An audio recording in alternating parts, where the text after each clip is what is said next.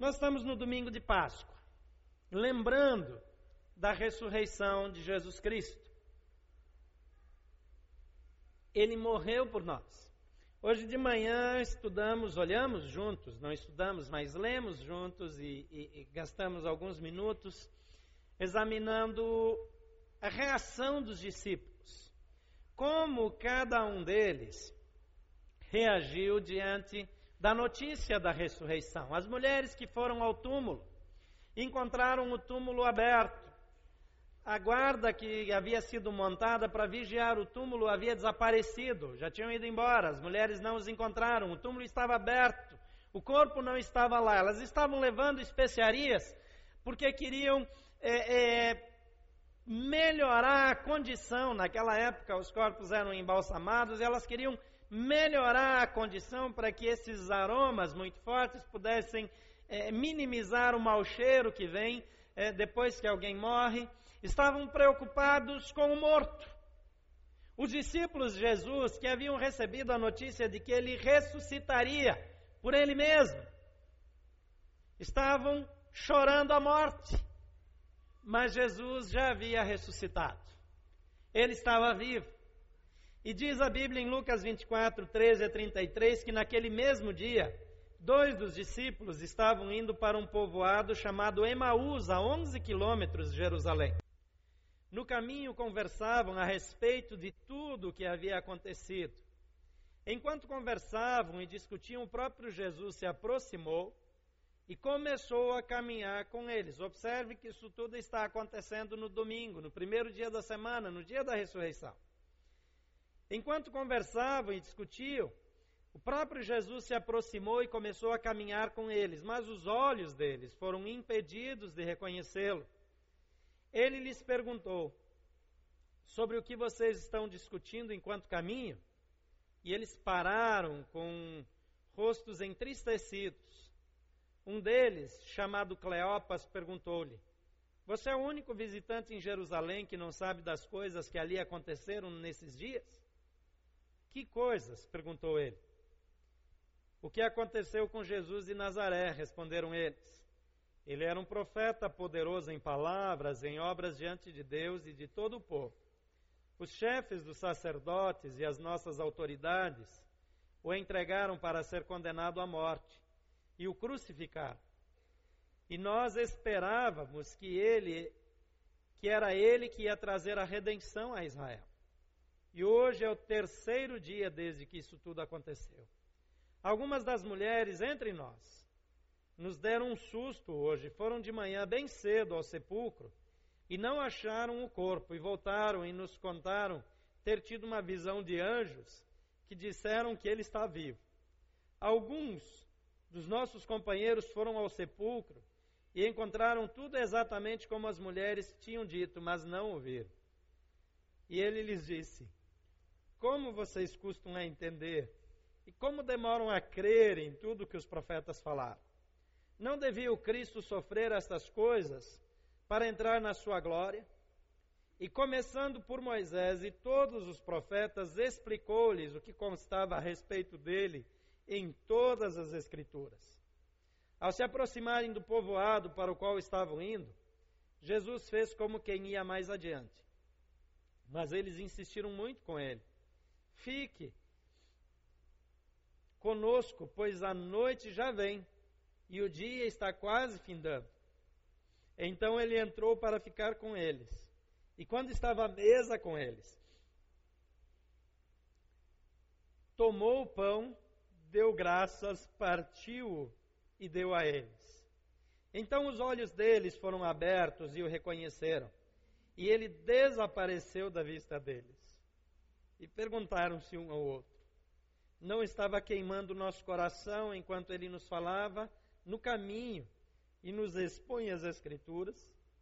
E levantaram-se e voltaram imediatamente para Jerusalém. E ali encontraram os onze e os que estavam com ele reunidos. Vamos orar mais uma vez.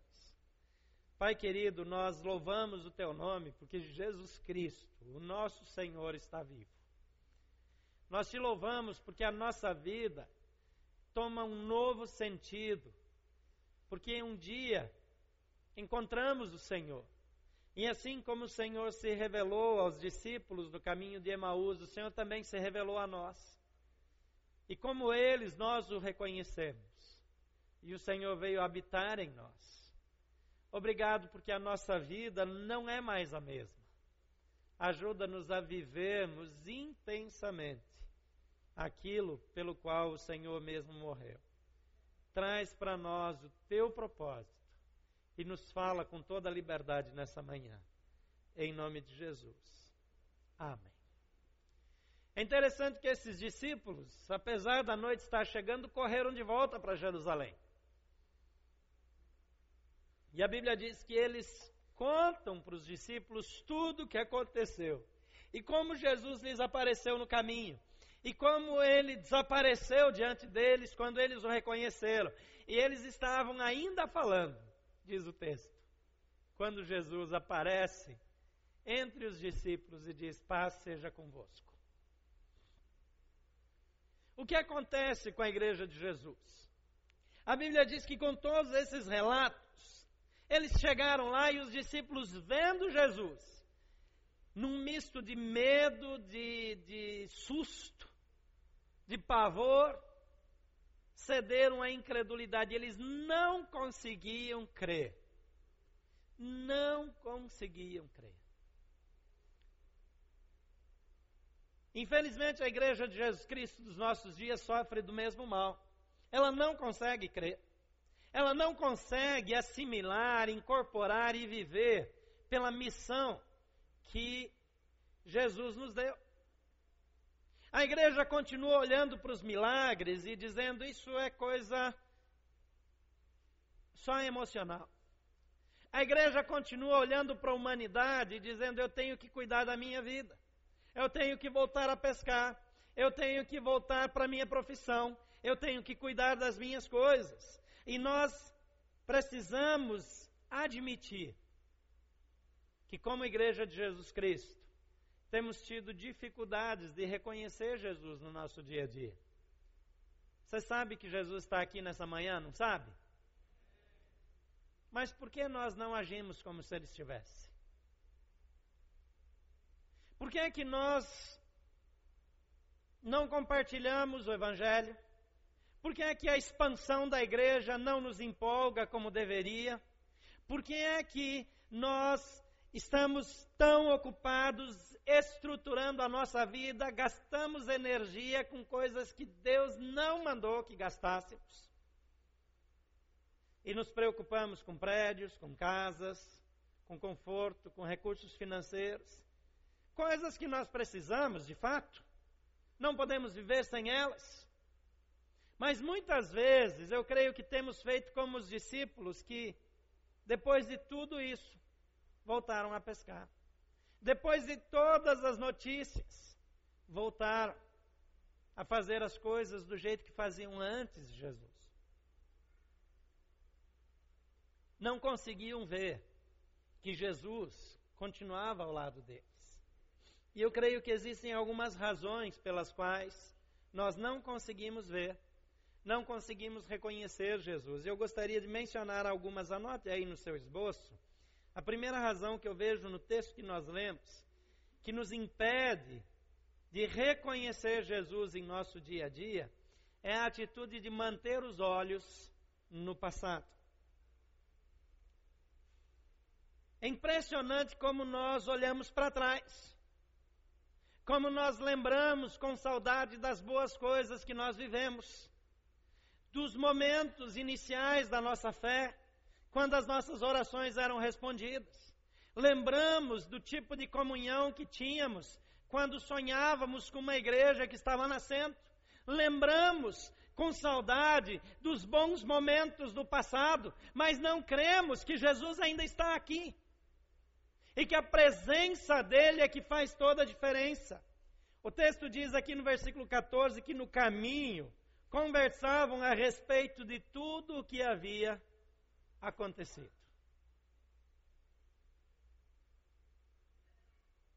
As coisas ruins chamam a nossa atenção.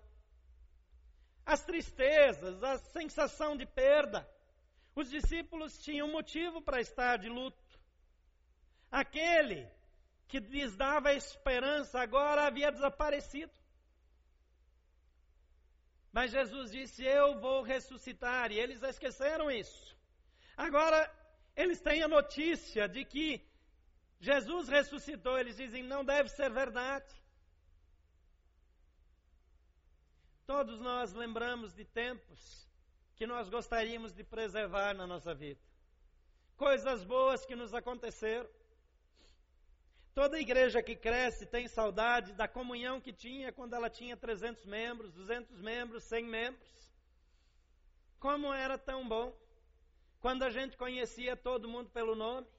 Como era bom quando a, a nossa família se reunia para estudar a Bíblia e todos os filhos eram crianças e todos iam junto para a igreja. Como era bom quando nós juntávamos as famílias dos amigos para comer juntos. E era bom mesmo.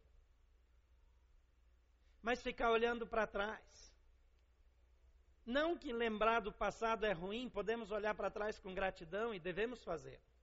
Amamos tudo que o Senhor fez desde o início. Mas quando perdemos a perspectiva de que Jesus está aqui hoje e que Ele quer nos usar de um modo novo, que Ele quer fazer coisas novas que serão tão importantes, tão significativas ou mais do que aquilo que vivemos, mas precisamos olhar para frente. Então, se você tem estado com os olhos presos ao passado, louve a Deus pelo passado, mas espere em Deus pelo futuro porque nem olhos viram, nem ouvidos ouviram, nem jamais penetrou em coração humano aquilo que Deus tem feito ou tem preparado para aqueles que o amam. O Senhor Jesus disse: Aquele que crê em mim fará as obras que eu faço e as fará como? Ainda maiores. Por quê? Porque nós teremos mais poder do que Jesus? Não, porque Jesus está em nós. Porque é Ele que faz. Ele está dizendo: tem mais para vocês, tem mais pela frente, mais desafios. O novo do Senhor é a velha crise que Jesus expõe naquela parábola dos odres. Quando ele diz: não se põe vinho novo em odres velhos, não se põe remendo de pano novo em pano velho. Ele está usando uma metáfora aqui para dizer: há um rompimento. O novo de Jesus requer odres novos. Não é que os odres do passado eram ruins, mas eles não servem mais. Não é que a roupa que agora tem um buraco, ela é, foi ruim, é que ela não serve mais. Precisa de roupa nova, odres novos para o vinho novo. A segunda coisa que vejo nesse texto que nos impedem de reconhecer Jesus em nosso dia a dia é valorizar mais os problemas do que as pessoas. Quantos aqui passam por problemas agora? Tem algum tipo de problema? Levanta a mão. Quem tem algum tipo de problema que está enfrentando? Glória a Deus que nem todo mundo levantou a mão. Eu acho que todo mundo tem algum tipo de problema, mas nem todo mundo está valorizando o problema, né? A ponto de lembrar dele agora. De fato, essa é a atitude correta. Mas nós temos problemas. Saber que temos problemas é apenas estar consciente. Agora, quando nós estamos chorando por nossos problemas, lamentando por aquilo que nós não temos, nós não vemos o que temos e não vemos quem está perto de nós. Com o pastor Carlos Macorda, eu aprendi a dizer isso de um jeito diferente. Ele diz: Como eu sei que um pensamento vem das trevas e não da luz? Ele diz: Quando a ideia nasce da escassez, ela vem do diabo. O diabo sempre começa a dizer aquilo que eu não tenho. A conversa da serpente com Eva no jardim do Éden já foi assim. É verdade que Deus falou que vocês não podem comer de nenhuma árvore do jardim, que vocês não têm? Ela diz, na verdade, a gente pode, a gente só não pode comer da árvore do conhecimento do bem e do mal. Ele diz, não, é porque Deus não quer que vocês tenham o que Ele tem. Toda vez que o pensamento nasce naquilo que me falta, ele não vem de Jesus. Porque Jesus trabalha a abundância do que ele me dá. O apóstolo Paulo diz: Eu sei passar falta, eu sei ter necessidade, porque eu posso todas as coisas naquele que me fortalece. Jesus, Jesus diz: Tudo quanto pedirdes em meu nome, crendo, o recebereis e tê-lo-eis. Lucas 24, 15 e 16 diz: Enquanto conversavam os discípulos lá no caminho de Emaús e discutiam, o próprio Jesus se aproximou e começou a caminhar com eles. Mas os olhos deles foram impedidos de reconhecê-lo. O que é que impede aqueles discípulos de olharem para Jesus? Eles estavam ocupados demais com a tragédia. Eles estavam ocupados demais com a dor. Eles estavam ocupados demais com a falta, com a escassez. O nosso plano foi por água abaixo. Nós estamos frustrados porque não deu certo.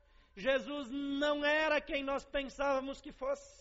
E Jesus está com eles, mas eles não olham direito para ele. Eles não prestam atenção. Eles não percebem que aquele homem tem as mãos furadas. Eles não veem o semblante dele. Eles não reconhecem Jesus. Isso poderia ser uma cegueira espiritual? Com toda certeza.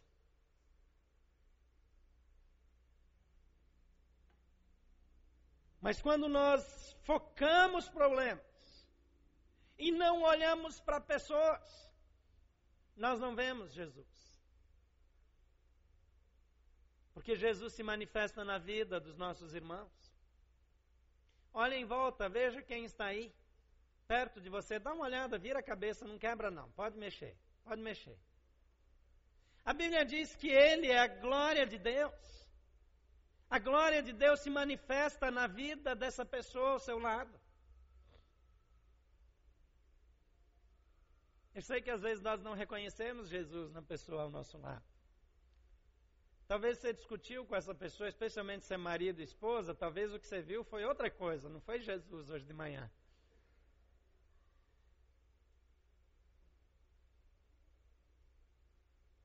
Mas Jesus ele habita nessa pessoa aí do seu lado. Amém? Quando eu não consigo valorizar as pessoas, então eu não valorizo a salvação, eu não valorizo o discipulado, eu não valorizo as experiências que as pessoas têm, o crescimento espiritual, nada disso tem importância, porque eu estou olhando para a minha falta, para os meus problemas pessoais. A terceira atitude que vejo nesse texto na vida desses discípulos está aqui no versículo 17 do capítulo 24, diz: E eles lhe perguntaram, ele lhes perguntou, sobre o que vocês estão discutindo enquanto caminham? E o texto diz que eles pararam com rostos entristecidos.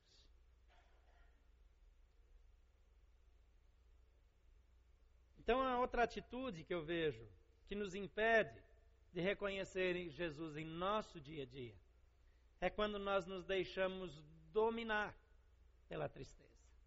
Você já foi dominado pela tristeza? Você é dominado pela tristeza quando você não consegue parar de pensar naquele assunto. Quando a dor daquilo que lhe falta está presente, está diante de você. Quando a sua frustração impede que você sinta a alegria de viver. A Bíblia admite que nós podemos perder a alegria da salvação. A alegria é um efeito colateral da salvação. Mas que eventualmente é perdido.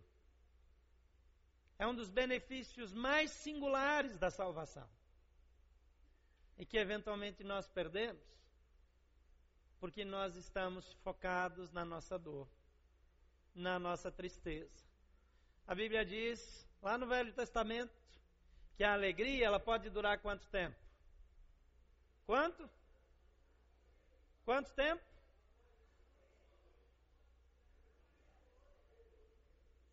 Muita concorrência, eu não consigo ouvir tanta gente ao mesmo tempo. Mas a Bíblia diz que a tristeza pode durar uma noite. Agora, o que, que a gente entende por uma noite? É uma noite literal? Não. Não. Uma noite na sua vida pode ter uma semana ou duas. Ou quem sabe até um mês. Quem já sofreu por um mês inteiro por uma dor? Levante a mão. Tristeza um mês inteiro. Várias pessoas aqui. A noite é um período. Então a tristeza, ela pode durar um período, mas ela tem que acabar. Se o luto não acabar depois de um mês, dois meses, três meses, ele passou a deixar de ser luto para ser uma doença, uma enfermidade da alma. É claro que se uma pessoa amada morre, eu vou chorar e ter dor. É claro que se eu tenho uma perda significativa, eu vou chorar e sentir dor. Mas a tristeza, ela precisa e pode, é legítima e ela deve ser sentida. Porque uma outra atitude adoecida é fingir que não dói. Fazer de conta que está tudo bem, que eu nem me importo. E aí surgem aquelas declarações de fé corajosas, posso todas as coisas naquele que me fortalece, eu sou feliz com Jesus. Está de luto, fica de luto, gente. Você não engana ninguém, nem a Jesus, nem ao seu vizinho. Todo mundo sabe que você está precisando de um analista. Quando a esposa diz que não está sofrendo que o marido morreu, até que tem gente que acredita. Mas quando é um filho, quando é uma falência, quando perde um membro do corpo, tem dor, tem sofrimento, tem angústia. É normal, Deus nos fez assim. Mas a tristeza tem um tempo de duração. Ela vence. Se a sua tristeza está com data de validade vencida, joga fora. Joga fora. Esses homens estavam tão entristecidos que eles não conseguiam compreender.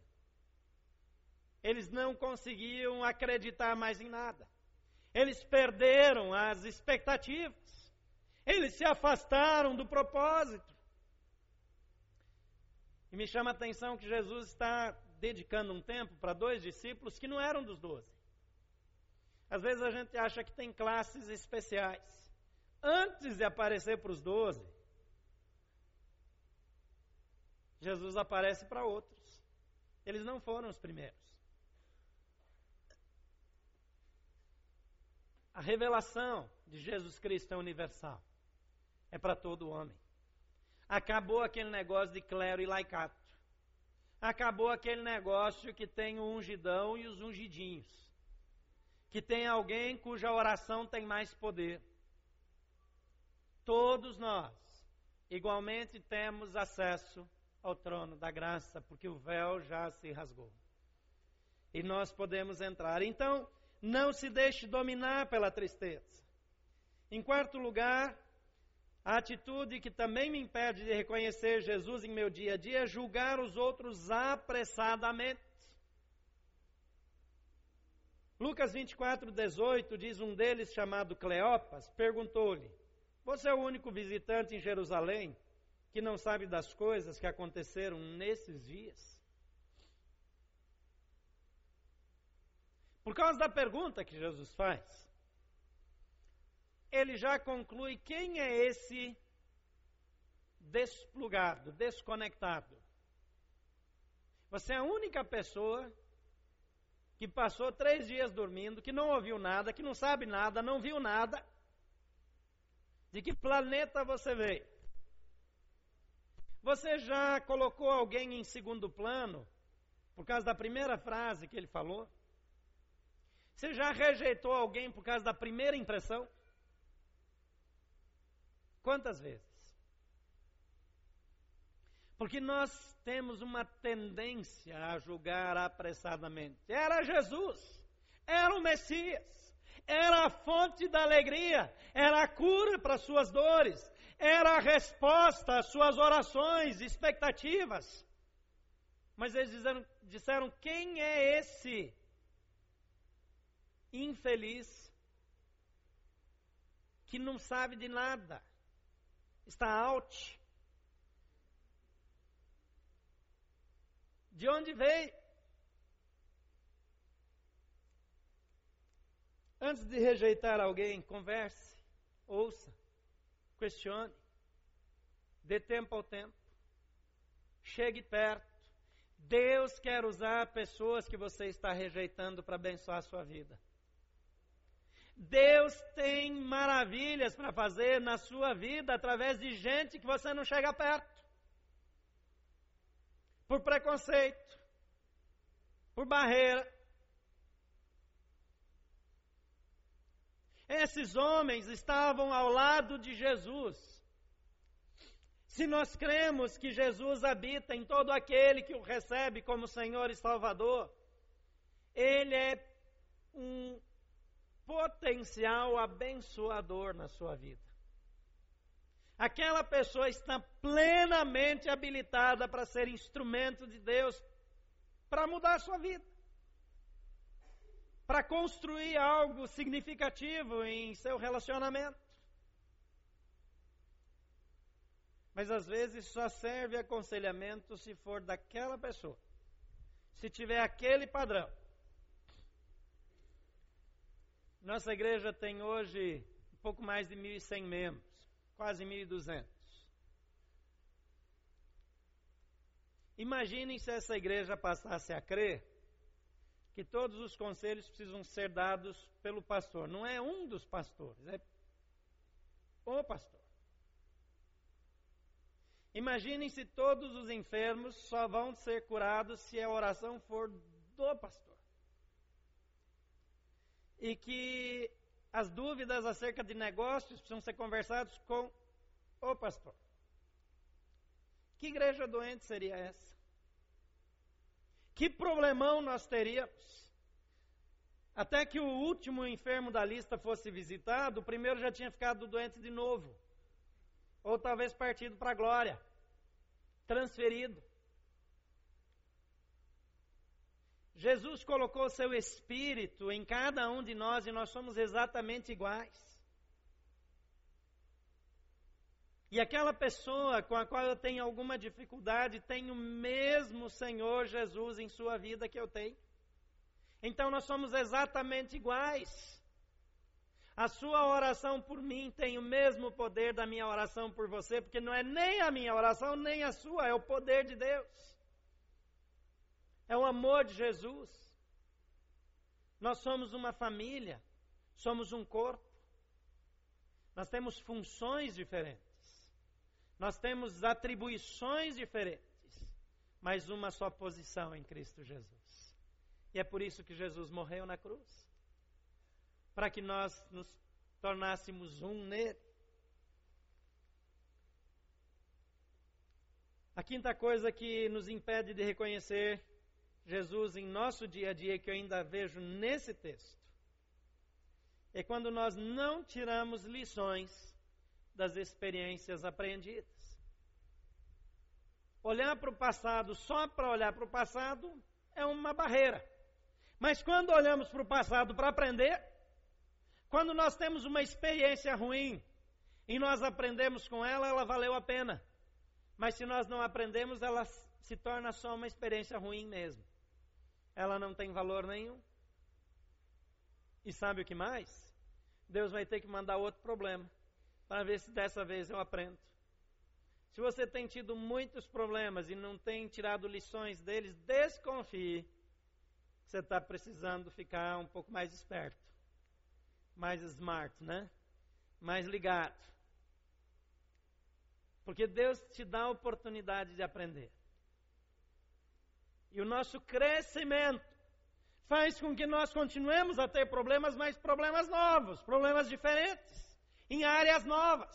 Se nós caímos na tentação nas mesmas coisas, se nós sempre estamos tropeçando nas mesmas coisas, nós não estamos aprendendo não estamos crescendo.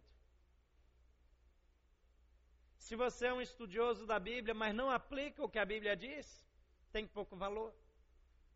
Se você não vive no seu dia a dia aquelas verdades do Evangelho, O conhecimento lhe ajuda pouco. Paulo diz é de pouco proveito. Mas Deus quer que você cresça, que você melhore, que amanhã seja melhor do que hoje, que hoje seja melhor do que foi ontem. Esse é o nosso crescimento, seremos transformados de glória em glória, de experiência em experiência, de oportunidade em oportunidade. Em Lucas 24, 19 a 24, a conversa continua. Jesus diz: De que coisas vocês estão falando? O que aconteceu em Nazaré? Responderam eles. Ele era um profeta poderoso em palavras, em obras diante de Deus e de todo o povo. Os chefes dos sacerdotes e as nossas autoridades os entregaram para ser condenado à morte e o crucificaram. Nós esperávamos que ele, que era ele que ia trazer a redenção a Israel. E hoje já é o terceiro dia, desde que tudo isso aconteceu. Algumas mulheres entre nós nos deram um susto hoje, foram de manhã bem cedo ao sepulcro e não acharam o corpo dele. Voltaram e nos contaram ter tido uma visão de anjos que disseram que ele está vivo. Alguns dos nossos companheiros foram ao sepulcro, encontraram tudo exatamente como as mulheres tinham dito, mas não o viram. É interessante que esses homens sabiam o que havia acontecido, haviam ouvido as explicações de Jesus, haviam recebido a palavra de que ele deveria morrer, que ele ressuscitaria, mas nenhuma dessas experiências trouxe algum benefício nessa hora, porque perderam a oportunidade de dar um testemunho, perderam a oportunidade. Se eu pudesse voltar no tempo e estar lá quando Jesus foi crucificado, sabendo que eu sei hoje, sabe o que eu faria? Uma vigília ficaria esperando para ver a ressurreição. Que oportunidade extraordinária. Você acha que Deus deixaria de fazer o plano se os discípulos tivessem crido nele e ficassem esperando? Você acha que mudaria o plano se eles convocassem uma pequena multidão para ficar ali esperando? O plano de Deus se cumpriu exatamente como ele falou mas por não aproveitarem as oportunidades. Eles perderam. Ainda bem que a gente vai para o céu e eu tenho um revelamento para fazer. Não é uma revelação, não. É um revelamento. Lá no céu tem uma sala de vídeo toda 3D, assim. E vai dar para a gente voltar para essas cenas. E eu vou entrar lá e eu quero ver essa cena. Jesus ressuscitando. Aparecendo. A aparição do Filipe aqui, ó, é coisa de criança perto do que aconteceu naquele tempo. Mas que oportunidade foi desperdiçada? Quantas oportunidades você já desperdiçou? Porque você não aprendeu com o passado. Porque você não reviveu não tirou lições das experiências. Eu tenho a impressão que a gente vai chegar lá no céu e Jesus vai chegar e vai dizer: Vem cá, eu preciso te mostrar uma coisa, eu não resisto. Olha quantas oportunidades você perdeu. Eu só não sei se ele mostrar tudo isso, se ainda vai ser céu para a gente, né? Porque quanta coisa nós deixamos de vivenciar porque não aprendemos com o passado. Nós deveríamos dizer: essa lição eu já aprendi. Nessa pedra eu não tropeço mais. Essa falha eu não cometerei novamente. Essa situação não me engana mais. Porque eu tenho tirado lições das minhas experiências. Sexta dificuldade que eu vejo nesse texto, que me impede ou nos impede de reconhecer a presença de Jesus é quando nós desprezamos as orientações recebidas. Desprezamos. O que é desprezar? É deixar de lado. É abandonar. É não aplicar. Está muito ligado com o ponto anterior. Em Lucas 24, 25, 27, Jesus diz: Como vocês custam a entender? E como demoram a crer em tudo que os profetas falaram? Já começaram levando na cabeça, né? A aula já começou com cascudo. Não devia o Cristo sofrer estas coisas para depois entrar na sua glória? E começando, ele fez tudo de novo, começando por Moisés e todos os profetas. Explicou-lhes o que constava a respeito dele em todas as Escrituras. Quantos aqui já leram a Bíblia toda pelo menos uma vez? Levante a mão. Várias pessoas, como eu imaginava. Quantos já leram muito da Bíblia? Levante a mão. Quem pratica tudo que leu na Bíblia? Levanta a mão. Esse é o ponto. Esse é o ponto. E Jesus olha para nós e diz: Como vocês são lentos para viver aquilo que aprenderam. Como vocês demoram para entender. Como vocês têm dificuldade para valorizar aquilo que já aprenderam. Você já aprendeu como tratar o seu próximo na Bíblia, não aprendeu? Trata exatamente do jeito que aprendeu? Na maioria das vezes não. Você já viu na Bíblia como lidar com o seu dinheiro, não viu? Usa ele exatamente como a Bíblia ensina? Nem sempre. A Bíblia já ensinou para você como você deve orar, não ensinou? É assim que você ora? Nem sempre. A Bíblia fala para você o que fazer com a ansiedade, não fala? Fala. E o que, que você faz quando fica ansioso? Aquilo que a Bíblia ensina? Quase nunca. Jesus ressuscitou. Ele está conosco. Ele é o nosso mestre, o nosso Senhor. Essa é a Páscoa. A nossa Páscoa não é mais a saída do Egito, não é mais a escravidão humana, mas é a passagem da escravidão espiritual para a liberdade, onde nós podemos viver intensamente as verdades bíblicas onde a presença de Jesus faz toda a diferença. Por isso eu creio num evangelho presencial, numa teologia presencial. Viver a presença de Jesus a cada dia, a cada momento. Devemos viver assim. E a sétima e última barreira que muitas vezes nos impede de reconhecer a presença de Jesus é ignorar a voz do coração. Versículo 32, perguntaram-se um ao outro: Não queimava o nosso coração enquanto ele nos falava a caminho e nos expunha as Escrituras? Quantas vezes o Senhor falou ao seu espírito, ao seu coração, e você disse: Isso é coisa da minha cabeça. Já aconteceu com você? Não faz esse negócio. Ah, isso é coisa da minha cabeça. Não compra esse objeto. Ah, isso é, deve ser coisa da minha cabeça. Não confia. Mas eu estou sendo exagerado. Quanto tempo faz que você não dá ouvidos à voz do Espírito Santo na sua vida?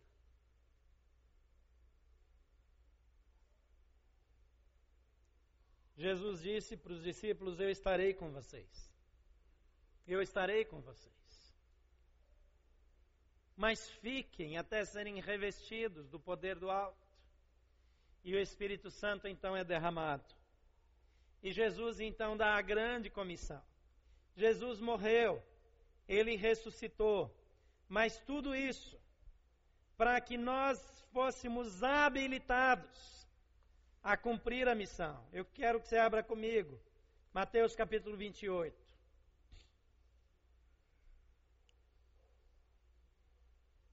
Versículo 18.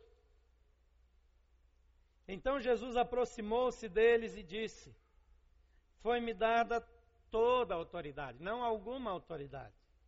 Foi-me dada toda a autoridade no céu e na terra.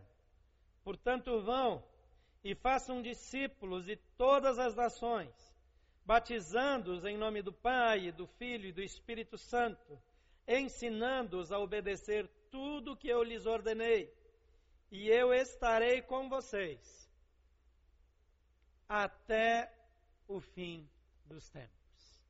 Eu estarei sempre com vocês até o fim dos tempos. Você crê que Jesus está conosco? Ele disse: Eu estarei sempre com vocês. E se essas barreiras caem da minha vida, caem dos meus olhos, caem da minha mente, eu estou pronto para cumprir o mandamento. Vão e façam discípulos de todas as nações na Espanha, em toda a Europa, na África, na Oceania, na América do Norte, na América Central, na América do Sul, no Brasil, em Brasília, no seu condomínio, no seu prédio, no Vale do Amanhecer, na Cracolândia, em todos os lugares, todos os dias da nossa vida todos os domingos da nossa vida. Todas as vezes que nós nos reunirmos em nome de Jesus, vidas serão transformadas, porque Jesus está aqui. E quando Jesus está presente, pessoas são curadas, nascem de novo, são tocadas pelo seu poder. Mas Jesus quer tocar o seu coração. E talvez você reconheça que tem algumas dessas atitudes na sua vida. Talvez seus olhos estão presos no passado. Talvez você tenha valorizado mais os problemas do que as pessoas. Talvez tenha concentrado naquilo que falta, deixado se dominar pela tristeza. Talvez tenha julgado precipitadamente, sem as devidas informações. Talvez tenha perdido a oportunidade de tirar lições das experiências passadas. Desprezado orientações recebidas. Ou ignorado a voz do coração. Nessa manhã, Jesus diz eu escolhi você. Eu morri por sua causa. Eu ressuscitei também por sua causa. E eu lhe dou a missão. Você está pronto para obedecer? Eu quero orar com você. Se você tem a Bíblia na NVI, você pode ler comigo mais uma vez esse mandamento. 28, 18 foi-me dada toda a autoridade no céu e na terra. Agora vamos juntos. Portanto, vão e façam discípulos de todas as nações, batizando-os em nome do Pai e do Filho e do Espírito Santo, ensinando-os a obedecer tudo que eu lhes ordenei. E eu estarei sempre com vocês até o fim dos tempos. Você está pronto para viver essas verdades do Evangelho? Amém? Se você quer assumir esse compromisso com o Senhor Jesus ressurreto, fica em pé no seu lugar. Eu gostaria de orar com você. Mas veja que se você está ficando em pé, você está dizendo, Jesus, eu quero cumprir isso. Eu quero reafirmar o meu compromisso contigo, de viver essas verdades todos os dias da minha vida. Se não é a sua intenção, não fique em pé por causa dos outros. Pai querido, nós cremos que o Senhor veio para mudar a nossa história, que o Senhor veio para transformar as nossas vidas. Estende sobre nós o teu poder, estende sobre nós a tua graça, move-nos por teu grande amor, para que nós possamos viver intensamente todos os dias da nossa vida.